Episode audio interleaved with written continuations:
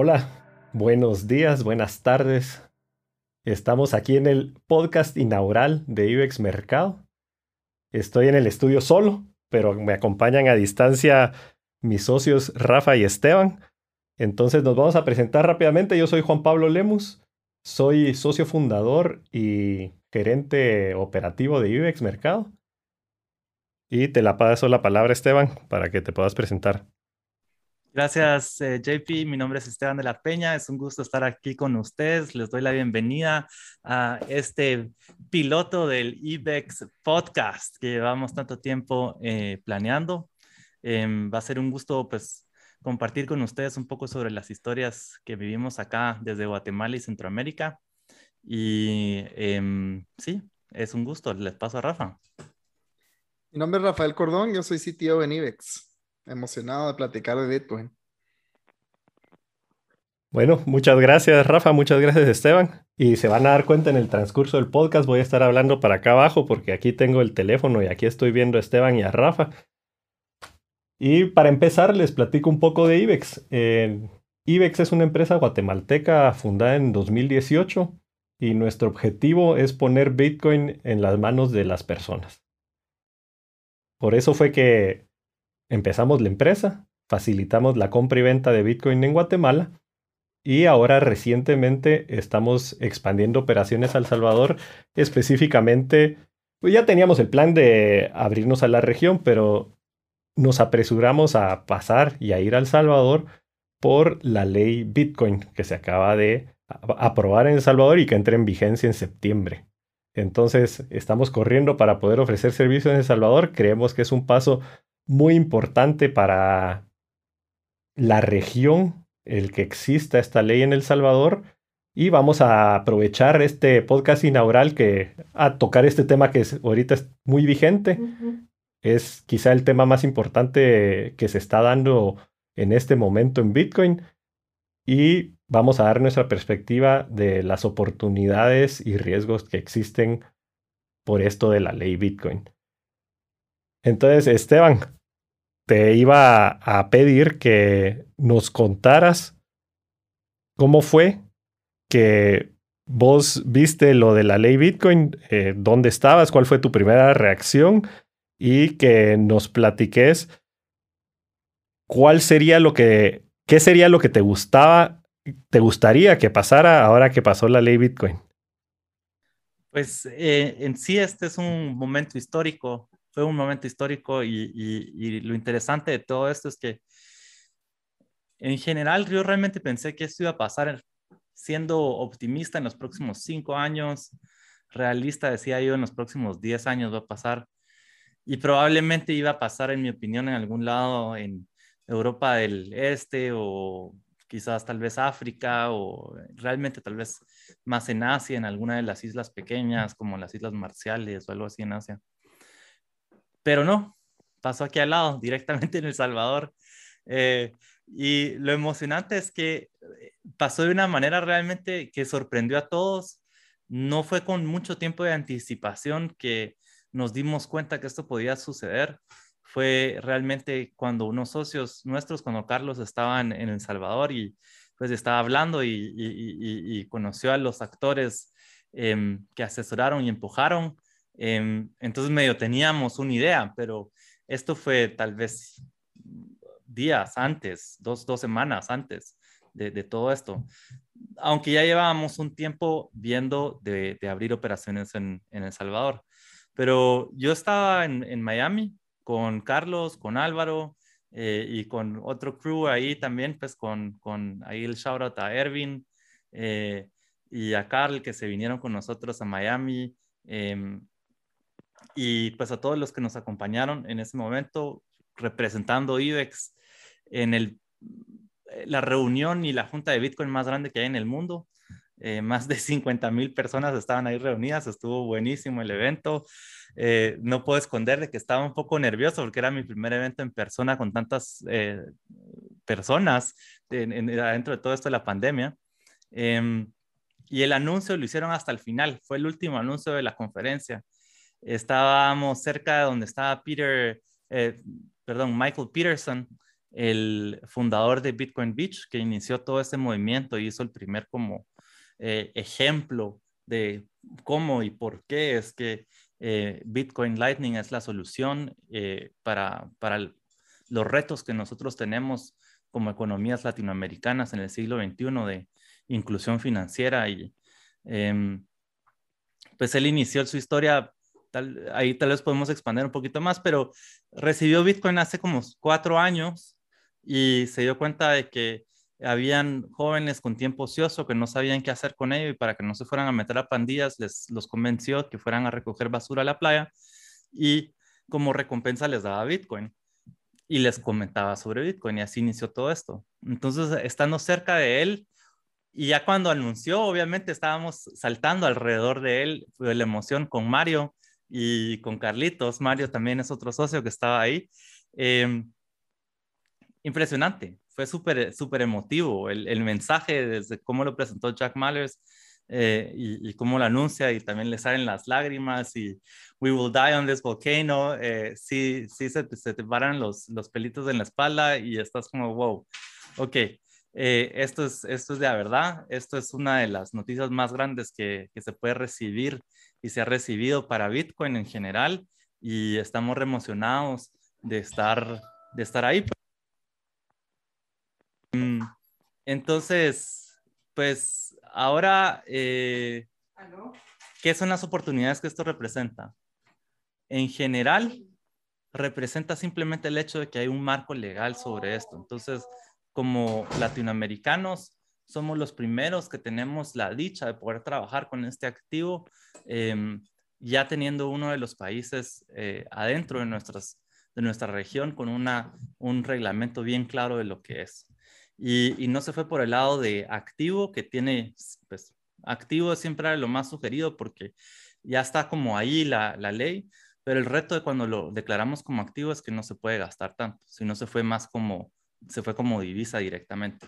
Entonces creo que en eso, con, pues, JP y Rafa también podemos entrar más a profundidad en la diferencia entre que una jurisdicción que lo declare como activo y divisa, eh, pero en resumen, en resumen, estamos viviendo uno de los cambios más grandes, no porque esto venga a combatir y a pelear contra los bancos ni nada, sino es simplemente algo que viene a ayudar mucho al sistema financiero tradicional, ayudar a realmente sobrepasar estos retos que tenemos nosotros de inclusión financiera y que nos está frenando como crecimiento en nuestra región.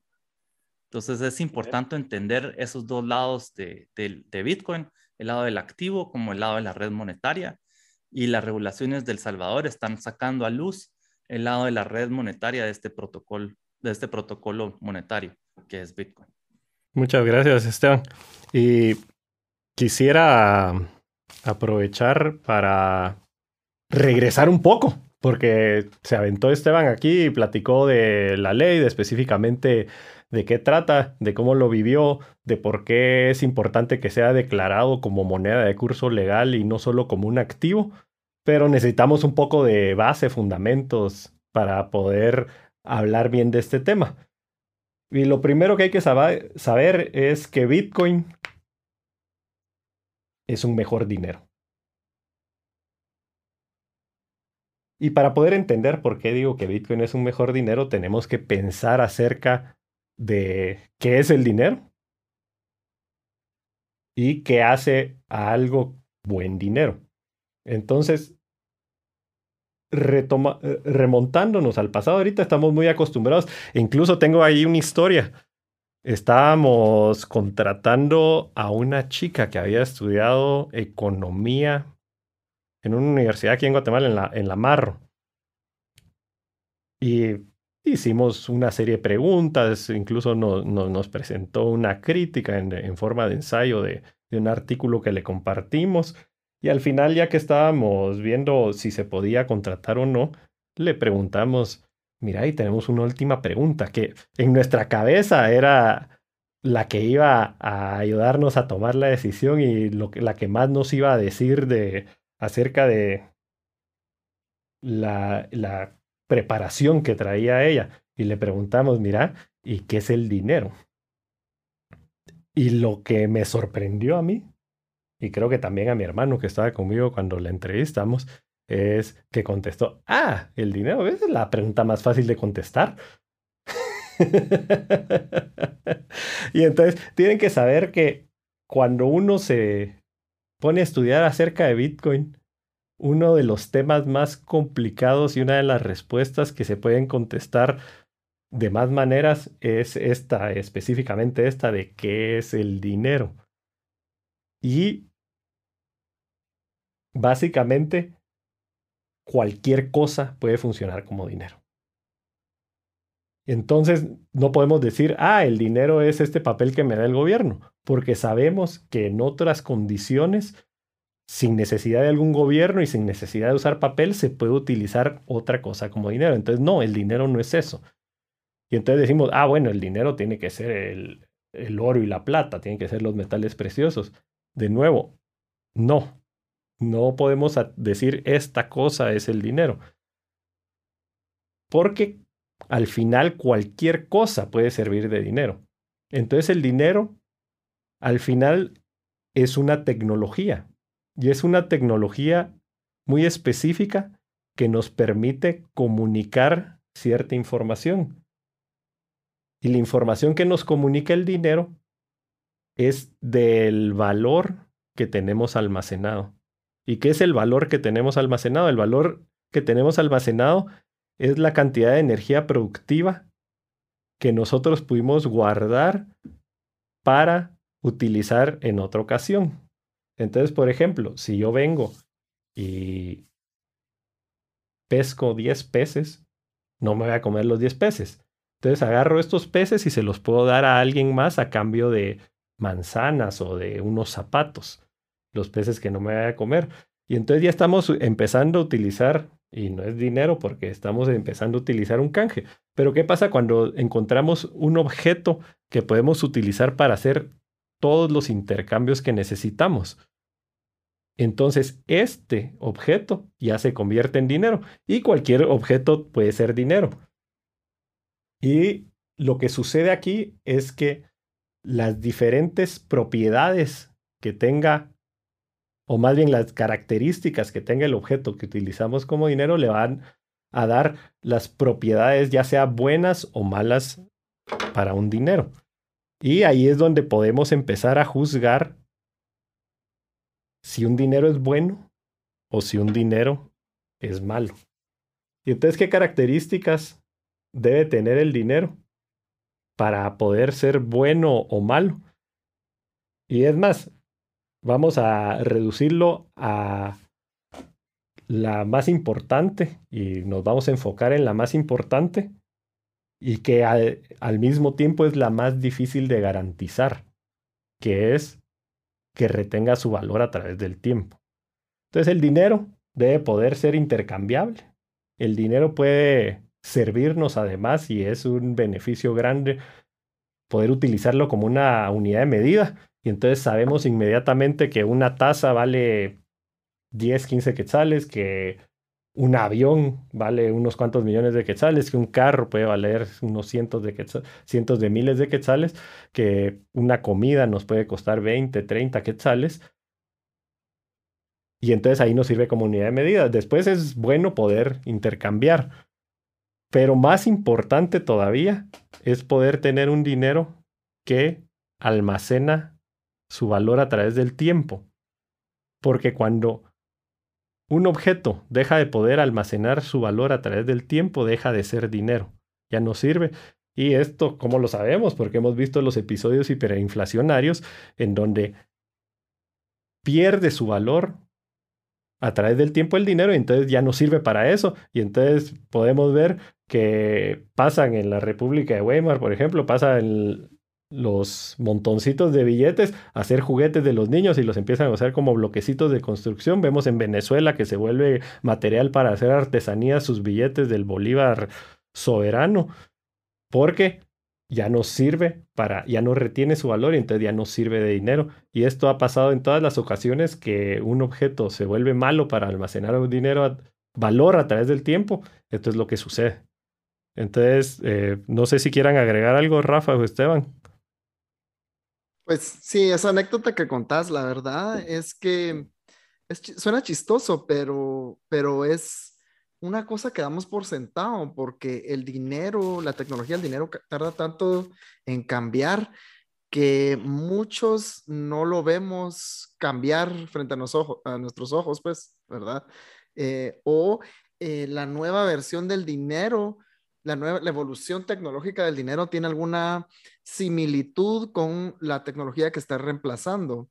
Lo vimos, por ejemplo, con eh, el e-commerce, ¿verdad? Yo meto mi número de tarjeta de crédito y entonces pues estoy asumiendo de que son billetes, pero realmente no hay billetes. Eh, no, no, hay billetes, no se transfiere billetes por ningún lado, pero es una nueva tecnología de dinero a la que yo, pues tiene cierta similitud, ¿verdad? Con, la tecnología que estaba reemplazando. Y si ves, por ejemplo, otro, otro ejemplo ya yéndote miles de años atrás, Em, las monedas, como las, algunas de las monedas que se encontraron que se utilizaban en China eran estas conchitas, pero no eran las conchitas que estaban en el mar enfrente, eran conchitas que estaban en el lado oeste de África, que ahí, ahí aparecían naturalmente. ¿Y cómo llegaron a China en ese momento? Hace 5.000 años, nadie sabe, pero la cosa es que eran rarísimas y eran imposibles de falsificar. Entonces este dinero, pues realmente era una cosa escasa, ¿verdad? Entonces, eh, a veces cuesta mucho pensarlo, darse cuenta. Yo me acuerdo cuando estaba en, el colegio, en high school, y eh, recibí una clase de macroeconomía y, y, una mi tía que es economista me estaba, me estaba explicando eh, temas de macroeconomía yo todo lo entendía, pero cuando llegamos al, dinero, no había, como que le pregunté, bueno, ¿qué, ¿cuál es el respaldo del dólar? Me dijo, el respaldo del dólar es la producción de los Estados Unidos la producción. ¿Cómo, cómo es eso el respaldo? Yo, yo, si doy un dólar en el banco, me dan producción, que como que no, no, y esa es una, es como una la semillita que se sembró que me hizo como, como entender Bitcoin, ¿verdad? Esto fue haber, tenido como 15, 14 años yo, entonces me quedó esta cosa, no puede ser, esto es como una pregunta que, no, que, que la respuesta no es coherente que, que yo, no, no, no que la respuesta es demasiado complicada, sino que simplemente no es coherente en mi mente, ¿verdad? Y entonces cuando, cuando me metí en el, en el agujero de Bitcoin, empecé a entender y a, entender. Y, a veces muchas personas, es sorprendente que me he reunido con personas que son líderes empresariales que todavía piensan que el dinero está respaldado por oro. y, personas que son líderes y empresarios y así, y, piensan eso, ¿verdad? Entonces, es, es una cosa que damos por sentado, pero, pero digamos, solo la, naturaleza de estar cuestionando la realidad y el porqué de las cosas te lleva a esta pregunta de, de, de dónde viene el valor del dinero. Em, Nick Savo, uno de estos como pioneros de cypherpunks, habla que el dinero es un medio para almacenar valor, que digamos, no solo el dinero, sino que las, las cosas a las que les asignamos valor, los objetos a los que les asignamos valor, sirven para almacenar valor, transferir valor y desplegar valor o mostrar valor. Entonces ahí entran como eh, las joyas y los metales preciosos que los usaban los reyes para enseñar su riqueza o mostrar su, desplegar su, su valor, ¿verdad?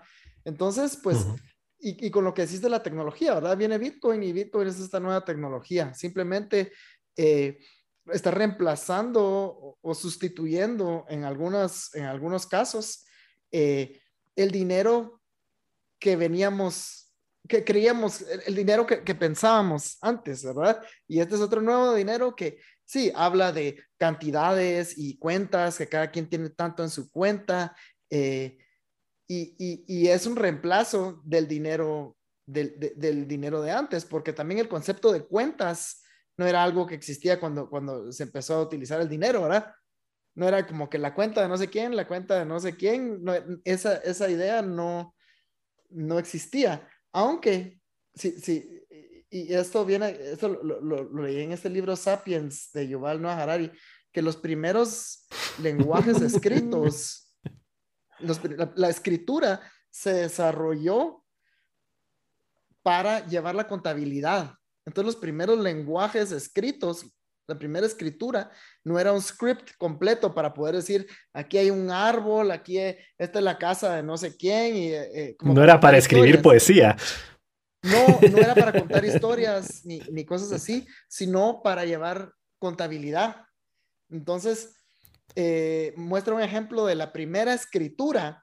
El primer objeto, que, el, objeto más antiguo que se ha encontrado con escritura, que es esto de cuneiforme de, Sumeria. Y la primera, el, objeto más viejo que se ha encontrado escrito es no sé cuántos eh, paquetes de trigo le pertenecen a no sé qué tipo. sí. he, visto esa tableta. Ya, ya vi esa tableta. Y mira, quiero regresar a algo que dijiste que me lo pasé, porque ya lo doy por sentado, pero que es importantísimo entender acerca del dinero, que es lo que le da valor a través del tiempo a cualquier objeto, es una cosa y solo una cosa, y esa es su escasez. Y entonces ahí entra, y para poder entender Bitcoin, solo hay que entender una cosa, van a haber 21 millones de Bitcoin y no más. Es absolutamente escaso. Y es verdaderamente revolucionario porque inventa la escasez digital. Y ahorita quiero hacer una pausa porque llevamos como una hora y media tratando de montar sonido y tengo que ir al baño. Entonces ahorita vuelvo y platicamos un poco de Bitcoin, de cómo es escaso y por qué eso va a hacer que conserve su valor a través del tiempo. Permiso.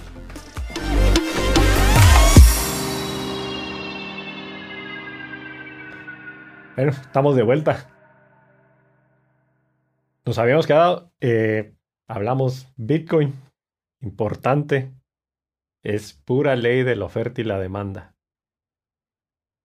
El Bitcoin es escaso, es más escaso que cualquier otro bien que exista y por lo tanto tiene a apreciarse a través del tiempo contra todos los demás bienes. Además está adquiriendo características de un bien monetario que lo hace muy atractivo para que ya lo usemos como dinero en nuestro día a día. Y voy a platicar un poquito, ahora sí ya específicamente de Bitcoin. Tenemos como primera cosa que Bitcoin es absolutamente escaso, 21 millones de Bitcoin. Y aquí entra un poquito de confusión, y es una confusión que se da también por cómo fue descrito Bitcoin y el lenguaje que utilizamos para explicarlo. Y dice mi hermano que es ingeniero.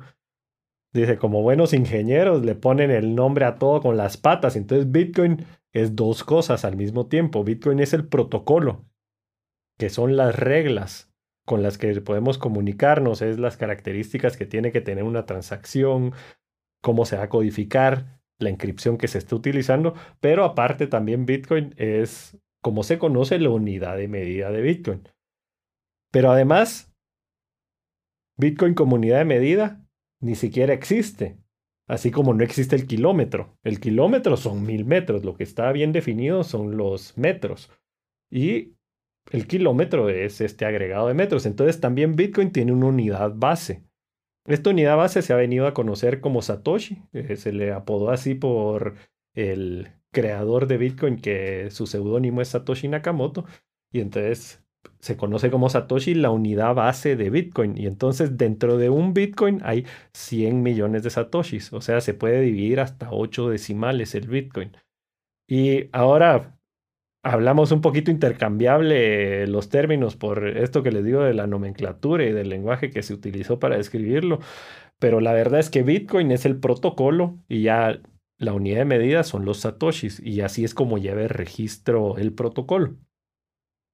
Y al referirnos a protocolo, repito, es una serie de reglas que todos estamos de acuerdo a seguir para poder comunicar cierta información. En el caso específico del protocolo de Bitcoin, lo que estamos comunicando es información acerca de cuántos satoshis tiene cada cuenta de Bitcoin. Estos satoshis están en cuentas que están protegidas por la criptografía, y por eso se puede decir que una persona que tiene sus llaves criptográficas o firmas criptográficas tiene ese Bitcoin. Y lo bonito de Bitcoin es que es el primer bien digital exclusivamente al portador. O sea que yo puedo tomar posesión de él. Entonces, tengo un protocolo, que es una serie de reglas que nadie puede cambiar, en donde está definido.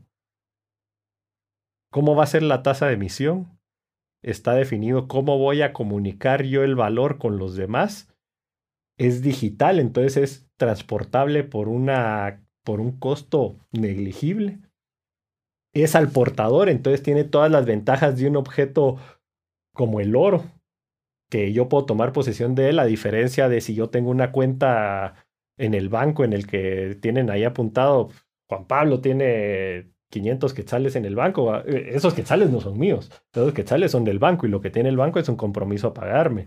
O no es un sistema de pago como Visa en el que pueden llegar, me pagan, pero después se arrepienten o llega alguien y hace un pago fraudulento y entonces pueden hacer un chargeback y yo no tengo recursos como negocio para recuperar ese dinero. O tengo recursos muy limitados, ¿verdad? Porque hay ciertos seguros y cosas así, pero no es dinero mío mío.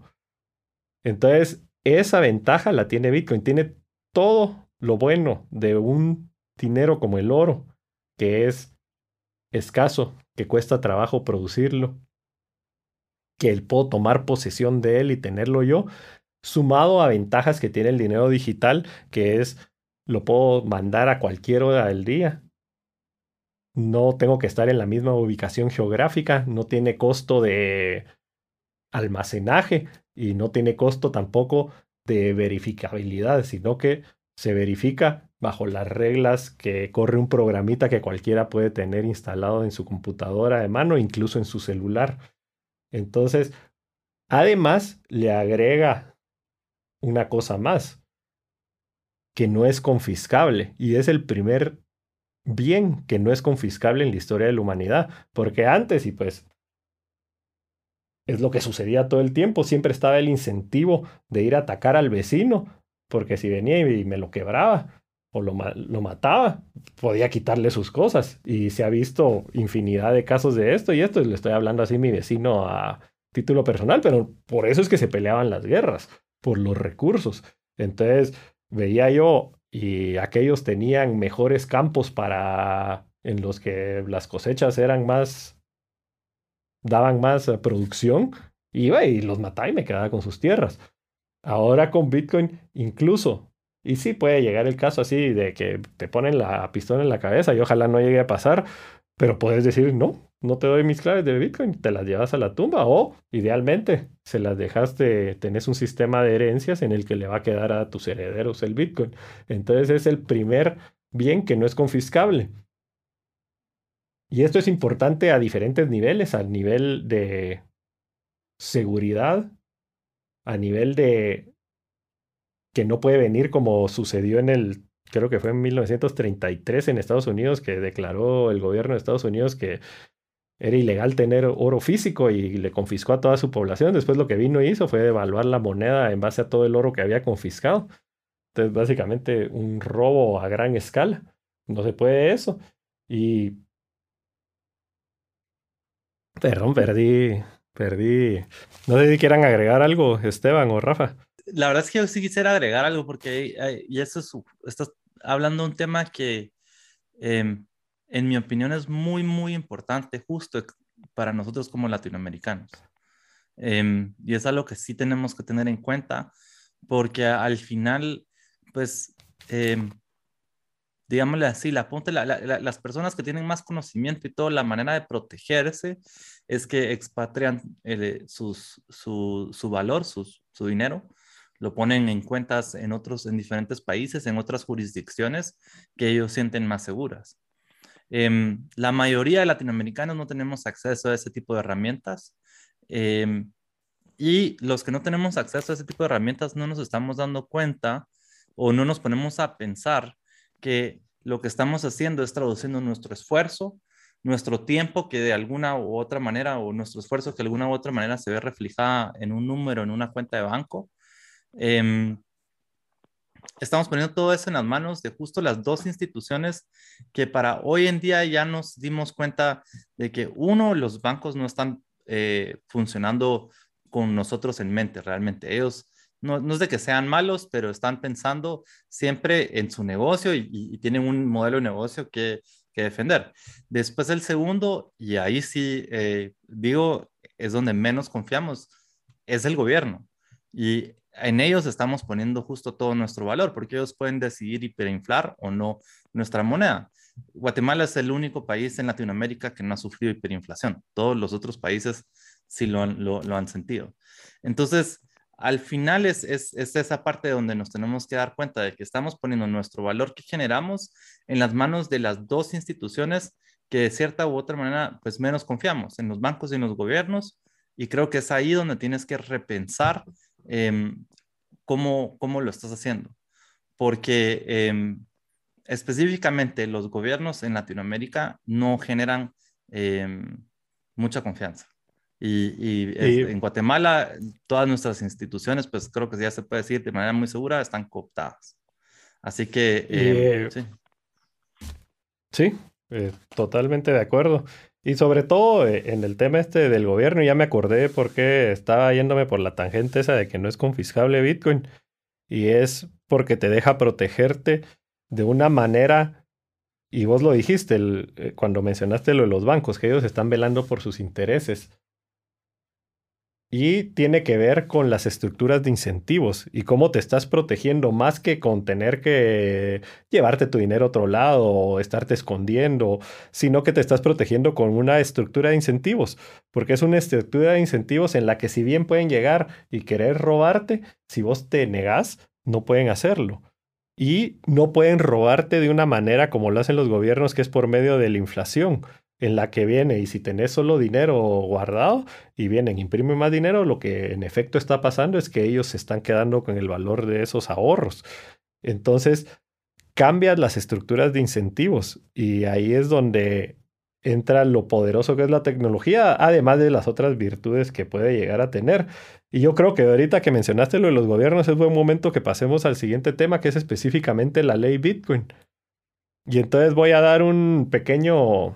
No la voy a leer acá porque no es el caso, está disponible en internet para el que la quiera leer, es corta, son creo que 15, 16 artículos, dos páginas. Eh, se, puede leer, pero básicamente lo que dice la ley del Salvador es que Bitcoin es moneda de curso legal para la cancelación de todas las deudas privadas y públicas.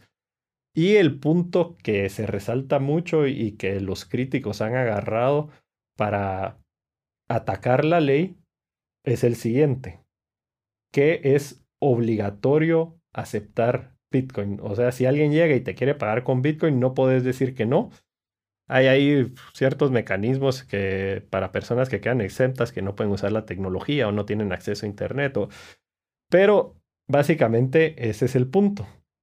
Y ha recibido un montón de crítica. Y a mí también, cuando primero lo escuché, dije, bueno, eh, es, es válida la crítica. Te están coercionando a hacer algo que quizá no deberías de hacer. Y muchos de nosotros que estamos utilizando Bitcoin lo utilizamos justo por eso, porque no nos gusta la coerción, porque creemos en el voluntarismo, porque creemos que la riqueza se construye en cooperación, no se confisca. Entonces le, me, me quedé pensando mucho en el tema. Y aquí me van a decir, porque creo que esto no lo he compartido con ustedes, pero llegué a la siguiente conclusión. La utopía es que cualquiera haga lo que quiera en su momento y que solo actuemos de manera voluntaria. Eso es lo que nos gustaría estar, pero tenemos que comparar esta ley contra el marco legal como está definido y establecido ahora. Entonces no es como que tenían la opción los salvadoreños de utilizar cualquier cosa de moneda ellos tenían un marco bien restrictivo en el que estaba declarado el dólar como moneda de curso legal. También el colón, el colón ya desapareció por hiperinflación, cabal, pero tenían ya definido qué podían usar y esto les da una opción adicional. Además, está también estructurado de cierta manera la ley para que el gobierno garantice la convertibilidad inmediata y sin costo de Bitcoin a dólares. Entonces cualquier persona, y le hicieron mucha burla a Bukele porque decía, usted tiene que, tiene que aceptar Bitcoin, pero no tiene que recibirlo.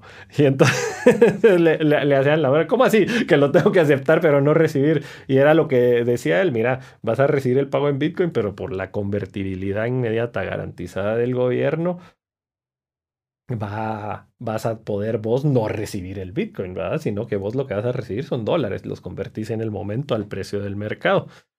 Y ya para pasarle la palabra y que me den su perspectiva Rafa o Esteban, o Rafa y Esteban, lo último es que nosotros hemos estudiado muchísimo Bitcoin y la conclusión a la que yo llegué después de pensar acerca de la ley y de qué exige y qué no exige y si tengo, estoy obligado a aceptarla o no y después qué será el plan del gobierno, porque eso fue lo primero que me cayó a mí a la cabeza. Sabemos de que están cooptadas todas las instituciones gubernamentales, al menos en Guatemala, en El Salvador no estoy tan familiarizado, pero pensar, bueno, ¿cuál es su plan atrás de esto? Y yo creo que la gente que no ha estudiado Bitcoin mucho, también eso es lo que le, cae y dice, ah, va, ¿cómo nos van a robar? ¿Cómo van a usar Bitcoin para robarnos? Y entonces, la verdad es que Bitcoin es un sistema con reglas que nadie puede controlar, que nadie puede cambiar. Entonces, una vez establecida Bitcoin como moneda de curso legal, ya no importa qué más haga el gobierno. Ya está fuera de sus manos. Y yo creo que eso es la genialidad de Bitcoin que si participas honestamente, si lo utilizas como está definido, vas a poder tener acceso a la mejor tecnología para dinero en el mundo. Y si no querés hacerlo bajo las reglas de Bitcoin, no podés usar Bitcoin. Entonces, les dejo a ustedes eh, la palabra que me den su perspectiva acerca de la ley. Pues mira, yo, yo pienso que Bitcoin en sí es la implementación técnica de una filosofía sobre libertad, privacidad y propiedad privada. Em, es una filosofía, igual que hay un montón de filosofías y, teorías sociales, esta es una.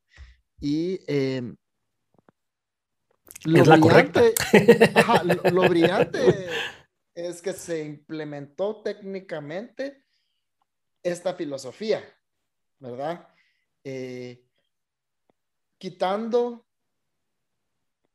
de por medio los gobiernos y las instituciones centralizadas que eh, impedían o que eran fuertemente criticadas por esta filosofía, ¿verdad? Y, y, porque sufren de las tendencias humanas, porque al final hay que aceptar, cuando vos pensás en alguien que está en el poder, no te puedes poner a pensar de que va a ser un, un rey ilustrado, ¿va? El que va a estar ahí, no, no sabes quién va a llegar y lo que tenés que suponer es que al poder va a llegar tu peor enemigo.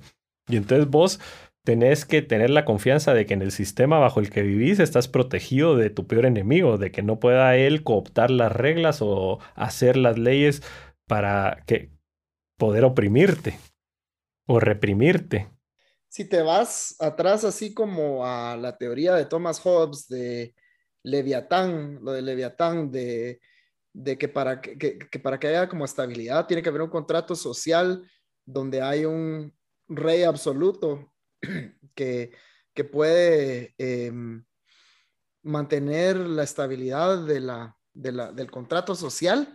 Aquí lo que hicieron es reemplazar este rey absoluto con un rey programático, con el rey, el rey de la matemática, ¿verdad? Eh, un programa que tiene reglas y no reyes. Ajá. El rey es la, lógica matemática. Eh, entonces, no sé, esa es como mi, perspectiva filosófica de esto. Independientemente, yo trato, estoy tratando de hacerlo, no como que soy, me encanta Bitcoin, soy súper fan, pero no me quiero ir por esa línea, sino más, como, ok, bueno, estos son los, los facts, ¿verdad? Estos son los hechos. Eh, tomamos tu decisión no, no por mi opinión, sino por, por, por, la realidad, ¿verdad?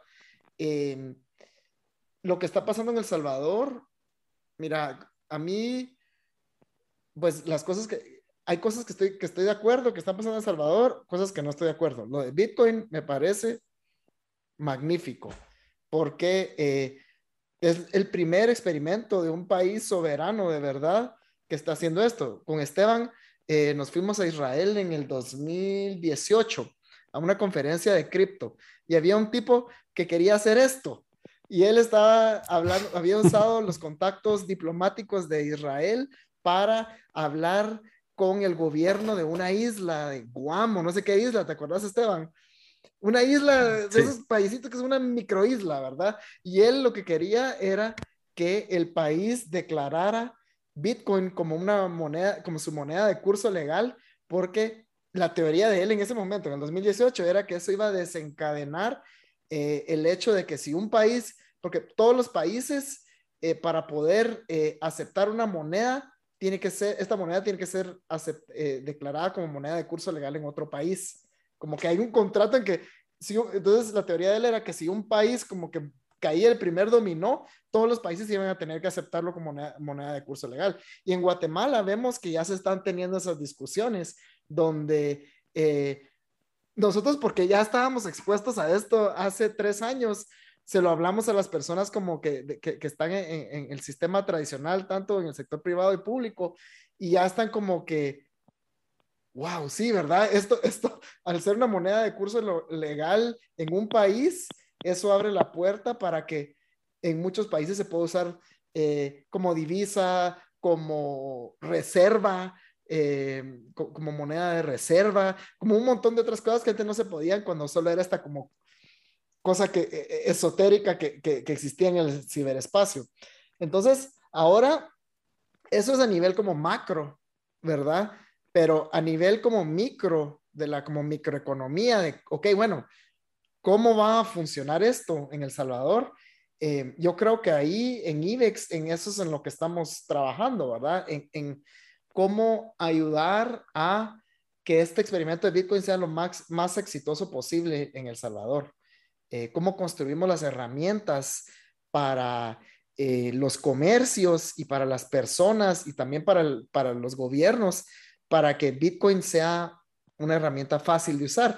Y hablando, regresando con lo que hablaba de que cada nueva tecnología de dinero, que cada nueva tecnología de dinero que reemplaza la anterior tiene cierta como similitud con la tecnología que está reemplazando. Es cómo logramos hacer esa, esa transición para las personas de la forma más fácil. Bitcoin no va a parar. Yo no, ahorita no me voy a meter a, hablar de la, de, de, la tecnología, de la minado y de todo el rollo, pero Bitcoin es imparable, ¿verdad? Matemáticamente es imparable.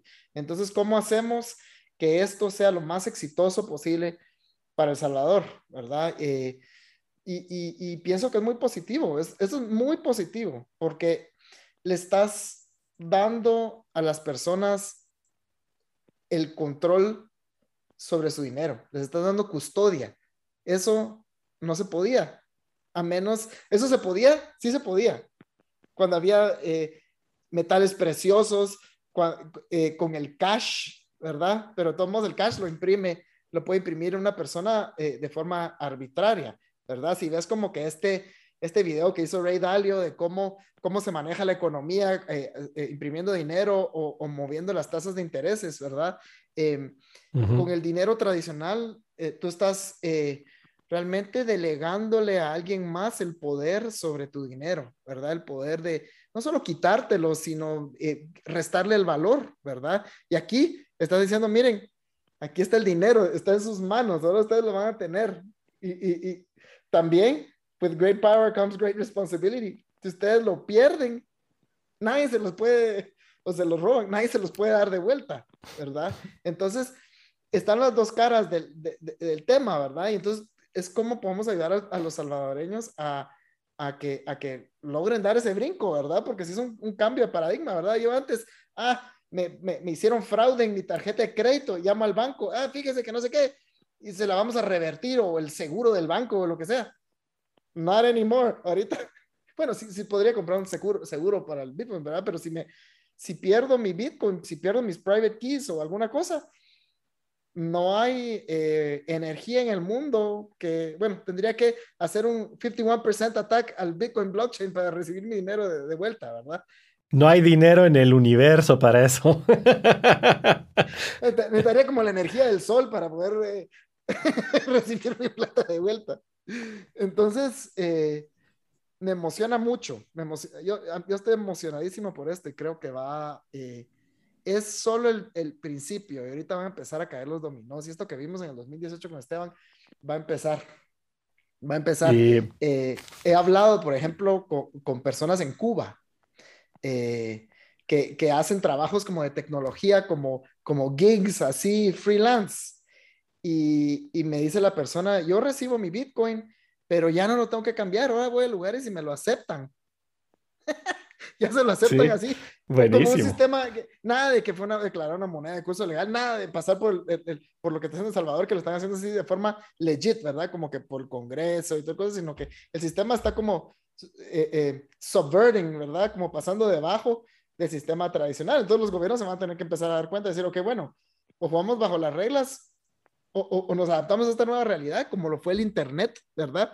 Antes podían censurar los medios y, cosas así. De repente sale esta chará que es imparable, ¿verdad? El Internet no lo pueden parar. Lo mismo va a pasar con, con Bitcoin. O, lo mismo está ocurriendo ya en algunos países que tal vez tienen más necesidad de eso. En las, en las economías más desarrolladas, pues son más estables y todo, pero, pero la, la, la ola viene y va a venir fuerte, ¿verdad? Entonces, eh, simplemente pues nos emociona a nosotros mucho como bitcoiners ver que se sí. la profecía. Y ahí también para poner un fundamento detrás de lo que decías y de qué impacto tiene para el individuo específicamente una economía en la que se utiliza Bitcoin, tenemos que hablar de la inclusión financiera y se ha vuelto un término, a mí estos términos a veces hasta me llegan a caer mal tuvimos una discusión con Esteban que decíamos, es que ya ni ganas de poner derechos humanos en, en, ningún texto dan porque ya ha sido cooptado el término, ya de repente hay gente que te sale que tener acceso al entretenimiento es un derecho humano, no hombre, es si algo le cuesta dinero a alguien más o esfuerzo a alguien más hacerlo, no puede ser un derecho humano porque por obligación tenés que quitar. Pero bueno, ya me estoy desviando. Pero son términos que están medio... Suenan mucho, pero no sabemos por qué es realmente que es importante y de dónde surge la importancia de estos términos. Y en el caso de la inclusión financiera, es porque los, el bienestar de una comunidad está limitado por el acceso a instrumentos financieros que tienen porque los instrumentos financieros hacen dos cosas. Primero, nos abren la puerta a un mercado más amplio donde podemos tanto tener acceso a más productos y servicios como tener acceso a más clientes para ofrecerles estos productos y servicios. Entonces, con Bitcoin hoy en día, vos siendo un diseñador puedes ofrecer tus servicios a nivel mundial y ya no tenés que depender de un tercero para que te procese un cobro, sino que vos directamente podés recibir cobros y entonces no dependes y todo lo que dicen de la exclusión financiera que mencionó un poquito Esteban desaparece porque vos ahora ya tenés acceso a ese mercado. Y la segunda pieza de la importancia de la inclusión financiera es que la inclusión, eh, la inclusión financiera te deja utilizar mejor tus recursos. Vamos a hacer un ejemplo de a qué se refiere con mejor. Si vos tenés dinero ahorrado y ese dinero solo lo tenés ahí guardadito, no está trayendo ningún beneficio más que el beneficio, más allá del beneficio, que es un beneficio real y es un beneficio fundamental de que vos tenés garantizado que si no puedes trabajar el día de mañana, con tus ahorros puedes vivir y puedes estar tranquilo. Te deja enfrentar el futuro con menos incertidumbre, te deja planificar para el futuro. Pero está limitado a eso. Si vos tenés acceso a servicios y a instrumentos financieros sofisticados, vos puedes agarrar esos ahorros y convertirlos en capital, en capital que alguien más puede utilizar para tener un negocio que hace crecer esos ahorros. Y entonces podés juntar y empatar capital ocioso con buenas ideas que nos llevan a nuevas tecnologías y a, progreso y a mejorar la calidad de vida de toda la sociedad. ¿Y por qué permite juntar el capital con buenas ideas tener instrumentos financieros sofisticados? porque te dejan distribuir el riesgo entre una cantidad muy amplia de la población. Entonces no es lo mismo perder todos tus ahorros que perder el 1%. Entonces, con el 1% de tus ahorros tal vez no puedes hacer nada. Quizá hay gente que viene y puede poner una tendita, hay gente que quizá puede poner un restaurante, ¿verdad? Que sería muchísimo. Pero si agarramos a millones de personas con el 1% de sus ahorros, se pueden construir empresas como Amazon, que traen un bienestar social que abaratan el costo de las cosas, que nos ponen más cosas ah, disponibles para el consumo y que al final terminan incrementando la calidad de vida de las personas. Entonces, una empresa como Amazon es imposible que exista en un país que no tiene instrumentos financieros sofisticados porque no hay la capacidad de distribuir el riesgo lo suficiente como para poder mantener a flote esta, para empezar, esta empresa, empresa que no ganaba nada de dinero al principio, pero segundo, por si no funciona. Porque así como Amazon fue un hitazo, hubieron miles que no. Y entonces, si vos tenés un riesgo muy alto de perder todos tus ahorros, porque son súper riesgosa una empresa, no te vas a meter, pero si es solo el 1%, tal vez sí arriesgas porque el potencial de ganancia es mucho mayor. Y ahí entra en juego esto y inicialmente, por supuesto, no es que vayamos a estar construyendo Amazons en El Salvador y en Guatemala porque tenemos Bitcoin ahora, pero vamos a tener acceso a servicios de dinero digital sin la necesidad de intermediarios financieros. Y lo que hemos visto ya es que el dinero digital es mucho más fácil de transportar, almacenar y mandar a grandes distancias. Y es uno de los puntos que resaltaron mucho en la ley Bitcoin y que creo que es uno de los puntos que podemos importar casi de inmediato a Guatemala, que es la recepción de remesas y el impacto que esto puede tener en la vida específica de personas que están recibiendo esas remesas. Y si querés te dejo a vos, Esteban, que, que has hablado más del tema. Sí, justo ahí quería eh, meter porque esas, tocaste eh, súper bien los, los, los fundamentos de esto. Al final, lo que esto representa para los salvadoreños es tener acceso a la mejor cuenta de ahorro que ha existido en la historia de la humanidad. ¿Por qué? Porque esta cuenta de ahorro, eh, uno, no importa cuánto le estés poniendo, vas a estar ahorrando, sea 1% y no importa sean un dólar al mes, o sean 5, o sean 10, o sean 15, o sean 100, no importa el monto, esto es equitativo para, para cualquier persona que, que compre sus satoshis, ¿verdad? Em, y y esta es la mejor cuenta de ahorro que ha existido en la historia de la humanidad. ¿Por qué? Porque es un activo digital limitado. Solo hay 21 millones. Ahorita hay 18 punto y algo millones en el mercado, ¿verdad? Y hasta el año 2140 y algo van a terminar de salir todos. Pero siendo esto un, acceso, un, un activo limitado, siendo digital, todo el mundo quiere, está comprando un pedazo de este activo. Y entonces, entre más personas estén comprando este activo que tiene una oferta limitada, pues sube el precio. Entonces, al final estás ahorrando en un activo que va al ritmo de la economía global.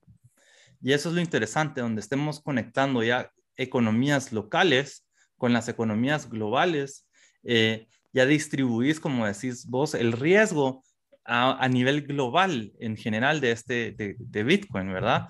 Eh, entonces, eso va a acelerar un montón las economías locales, porque en el momento que ellos se den cuenta, esto no es por precio, no importa en qué precio compraste Bitcoin, sino lo que termina tu éxito es el tiempo que estás adentro.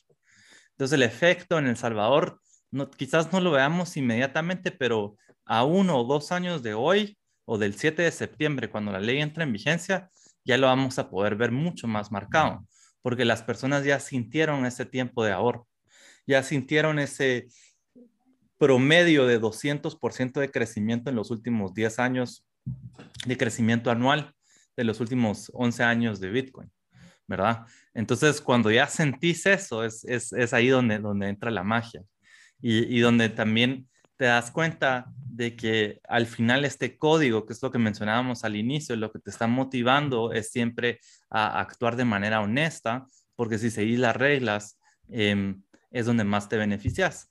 Y las reglas son, son simples. Eh, es conseguir la mayor cantidad de sats eh, con la mayor cantidad de frecuencias posible. Ahora lo, ya, es la estrategia, la, estrategia es simple. esa es la estrategia, perdón. Pero, pero y es tan simple la estrategia que todos la podemos lograr. Eso es lo interesante. Eso es lo interesante. Y desde ya estás viendo historias de, de donde vendedores de granizadas en el Zonte han ahorrado 600, 700 dólares vendiendo granizadas. No es posible eso en un sistema financiero que ni siquiera le da acceso a herramientas de ahorro actualmente, ¿verdad? Esteban, muchas gracias porque sí, es lo que inmediatamente está disponible para todos, no solo para los salvadoreños, pero es lo que se va a poder ver claramente en unos años después de la adopción de la ley Bitcoin y es esta, esta oportunidad de tener acceso a la mejor cuenta de ahorros de la historia. Es una cuenta de ahorros además flexible que uno la hace al ritmo que uno puede, que no depende de nadie uno para hacerla. Y lo mejor es hablar de, historias que, pues, que, han pasado. Y decía Esteban, hacía el comentario del, del señor que vende granizadas y tuvo la oportunidad de ahorrar. También hay una historia en el Sonte, que es donde se ha adoptado Bitcoin por más tiempo como moneda ya transaccional, en la que creo que es un trabajador, un albañil, alguien que trabaja en construcción, me parece, que necesitaba dentadura nueva. Ya tenía mal los dientes, pues imagínate poder ahorrar los mil, mil doscientos dólares que cuesta una operación para ponerte dentadura y pues no, había podido ahorrar. Ahora trabajando y le pagaban en Bitcoin y tuvo la suerte de mantener lo suficiente tiempo que tuvo una apreciación considerable en el tiempo Bitcoin y pudo comprarse su dentadura el señor. Entonces es una historia bonita en la que se ven las virtudes de Bitcoin. Se ven las virtudes de Bitcoin específicamente utilizarlo como ahorros en el que pasó un par de años el señor y juntando unos cuantos satoshis cada, cada vez que le pagaban y logró ahorrar para la dentadura. También tengo una historia, yo, viví muchos años en México y me recuerdo que, y esta la voy a contar un poco más rápido de lo que normalmente la cuento, pero íbamos con un hamburguesero que hacía unas hamburguesas deliciosas en una carretilla en la calle. Jimmy se llamaba el, el cuate, el Jimmy. Y platicando con él, porque íbamos seguido, nos enteramos que, o nos platicó que la carretilla la alquilaba él, se la alquilaba un don ahí, y que él estaba ahorrando, estaba juntando para comprar su propia carretilla. Incluso una vez que llegamos tenía un ayudante y todo y nos platicó de que sí, que ya estaba planeando, que ya llevaba como dos años ahorrando, entonces ya estaba cerca de, de juntar para su carretilla, entonces que estaba entrenando el cuate porque pensaba que si se daba la oportunidad seguía alquilándole al don su carretilla, pero además tenía la de él y entonces tenía todo un plan para crecer, expandir. Él estaba viendo ya cómo duplicar sus ingresos. Y una noche llegamos allá a las hamburguesas y el Jimmy, y no estaba el Jimmy, le preguntamos al cuate, vos y el Jimmy. El Jimmy, no conozco ningún Jimmy. Meses después me lo topé en una tienda. Iba ahí con la cajona de la tele plana, un Xbox y todo, y le digo, vos Jimmy, ¿qué onda? Ah, te está yendo bien, ¿dónde te pusiste? Me dice, no, no, hombre, ahora estoy de mesero. Y le dije, ¿y, y qué onda? ¿Y ¿También para ser mesero? No, hombre, es que la carretilla que me iba a costar 30 mil pesos cuando fui a comprarla, ya costaba 40 mil. Entonces vine y le hablé a mi señora y le compré unos muebles a la señora y cosas para la cocina y me vine a comprar mi Xbox yo. Y ahí está la diferencia entre un dinero y esta narrativa, y es narrativa falsa que nos venden, de que la inflación es necesaria para las economías. No, hombre, la inflación es una enfermedad que nos acoge a nivel social y que agarra a gente emprendedora como Jimmy y les trunca el sueño y los manda de vuelta a cero. Y entonces no se puede salir de la rueda de hámster en la que estamos. Y del otro lado ahora ya tenemos otra tecnología que es completamente opuesta, que en vez de estar perdiendo valor a través del tiempo, está ganando valor a través del tiempo. Como, este, como decía Esteban, no importa el precio al que lo compraste, solo importa cuánto tiempo te esperaste. Entonces, si bien puede que lo compraste y tres meses después tenés menos, o seis meses, o un año, o dos años después tenés menos, si te esperas suficiente tiempo, la productividad humana está indexada al Bitcoin y la demanda por un dinero que no pierde valor está indexada a la realidad humana.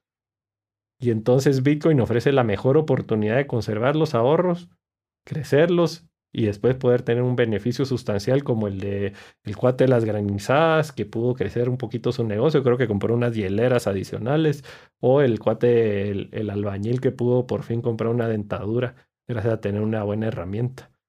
Eh, los dejo, Rafa, con un pensamiento final que tengas. Pues hay que, sí, es de largo plazo. Lo que, la, historia que, que contás, pues es de, Sí, el, el, precio de Bitcoin sí tiene volatilidad, pero hay que pensar en el largo plazo. Esto, esto está apenas empezando.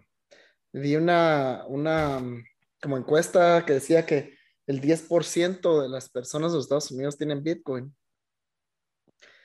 Em, si lo comparas con el crecimiento del Internet, estamos en 1995 o 96 eh, hay muchísimas cosas que, todavía eh, falta un montón, ¿verdad? Y, y, no es solo, y, digamos, tal, vez en si lo pensás en 1995, el Internet era esta cosa de las páginas web. Nunca pensamos que iban a haber redes sociales. Era muy difícil como que extrapolarlo a ese punto, ¿verdad? Y ahorita estamos a ese punto también con Bitcoin, que lo entendemos como esta red de dinero pero ¿qué va a hacer dentro de 10 años? Eh, es difícil imaginarse, ¿verdad? Bitcoin tiene apenas 10 años, ¿verdad? Un poquito más de 10 años. Sí, la mayoría. Es más, eh, Rafa, ahora que mencionabas de Bitcoin, Bitcoin, el Internet 95, 96, la mayoría de gente no tenía email todavía. La mayoría de la población no tenía email, era un porcentaje bien pequeño de la población que tenía email. Y entonces, y aquí quiero mencionar algo del un tema que ya no pudimos tocar ahorita porque pues no da tiempo para tocar todos los temas, pero el Lightning Network, que es el sistema, el protocolo transaccional para utilizar Bitcoin como divisa de día a día, que es lo que se está utilizando en El Salvador y que realmente es la mejor manera de hacer pagos. Es que ya que lo usa uno, se da cuenta, pero entonces aquí tenemos que traer un demo y todo para que lo vean en acción, porque es así de sorprendente. Y entonces el Lightning Network es, le gusta decir a mi hermano, el Lightning Network es a Bitcoin lo que el email fue al Internet. Fue ese killer app, fue esa aplicación que hizo llegar a millones de personas, a miles de millones de personas el Internet tener el email. Y eso es lo que va a hacer Lightning Network para Bitcoin. Entonces, te dejo, Esteban, con un pensamiento final. Pues, básicamente, mira, hay muchos pensamientos de, cómo esto eh, em, va a impactar a, la región.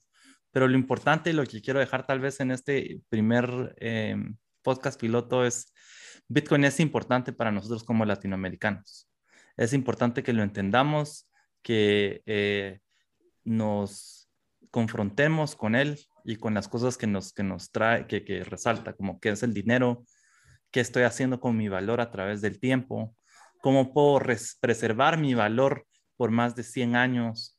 Em, y si hago estas preguntas y me cuestiono, me voy a dar cuenta que en los fundamentos es donde encuentro la paz los fundamentos de Bitcoin, al entenderlos, es, es lo que me va a quitar el, nervio y me va a dar una razón por hacer lo que sea, que es por, el ahorrar. Me va a dar la razón por qué ahorrar en Bitcoin. Y, creo que eso es lo, primero que tenemos que encontrar, es eh, definir por qué y definir el momento en cuando empezar, empezar a ahorrar en Bitcoin. Em, a veces también no me gusta usar mucho el término ahorrar porque muy pocos ahorran yo tengo que admitir, yo antes de conocer Bitcoin realmente no ahorraba pues, O sea, sí me ahorraba, pero no ahorraba. No, no ahorraba, bueno. Ah, Solo lo tenías guardadito y te lo quemabas. igual yo, igual yo. Ahorrabas así para algo chiquito, pues, o algo así, pero no ahorrabas. Em, y, y, y, es algo que me decían mis abuelos. Eh, y, yo lo descartaba como no, o sea, soy joven y todo, iba a pasar y un punto ya haces, pero, pero no ahorras. Eh, entonces, en general, la ventaja que tenemos hoy como guatemaltecos específicamente, como centroamericanos, es de que la revolución financiera está iniciando en nuestra y, y si nosotros hoy nos eh, ponemos a estudiar más sobre el tema, lo entendemos, eh, más nos vamos a beneficiar de eso. Entonces el hecho que nos estén escuchando, de verdad los, los felicito, son pioneros, eh, están adentro del 10% de la sociedad global que está empezando a entender lo que es este fenómeno del Internet del dinero. Y em, espero nos acompañen en todos los otros episodios que vamos a seguir grabando porque estamos muy emocionados de hacer esto y pues cada semana vamos a tener uno. Les vamos a dar la, bienvenida con diferentes em, invitados que vamos a tener, diferentes socios de nosotros que vamos a tener y poco a poco también ahí seguramente van a ir escuchando también un poco más de nuestras historias personales de cómo entramos y por qué estamos adentro de esto. Eh, aunque el por qué creo que ya está claro, ¿verdad? Eh, es Bitcoin lo que nos trajo y lo que nos unió. Y, sí creo que en IBEX pues tenemos un, un Dream Team de personas eh, apasionadas que, que, nos entendemos, nos llevamos bien y, y, estamos trabajando justo para esa meta de poner Bitcoin en la mano de todos los centroamericanos. Bueno, muchas gracias Esteban, muchas gracias Rafa. Ha sido un gusto poder compartir este tiempo con ustedes y hablar un poco más de Bitcoin, que como digo, lo que más me gusta en este mundo es hablar de Bitcoin. Y muchas gracias les doy a todos los que nos están escuchando acá. Los invito a que, no sé si vamos a tener suscripciones, eh, seguro estamos en YouTube, que se suscriban, que nos hagan sus preguntas, por favor. Eh, estamos ahí, vamos a leer todos los comentarios, vamos a tratar de contestarlos todos. Gracias por estar con nosotros en el primer episodio del IBEX Podcast y los esperamos la próxima semana. Adiós. Nos vemos.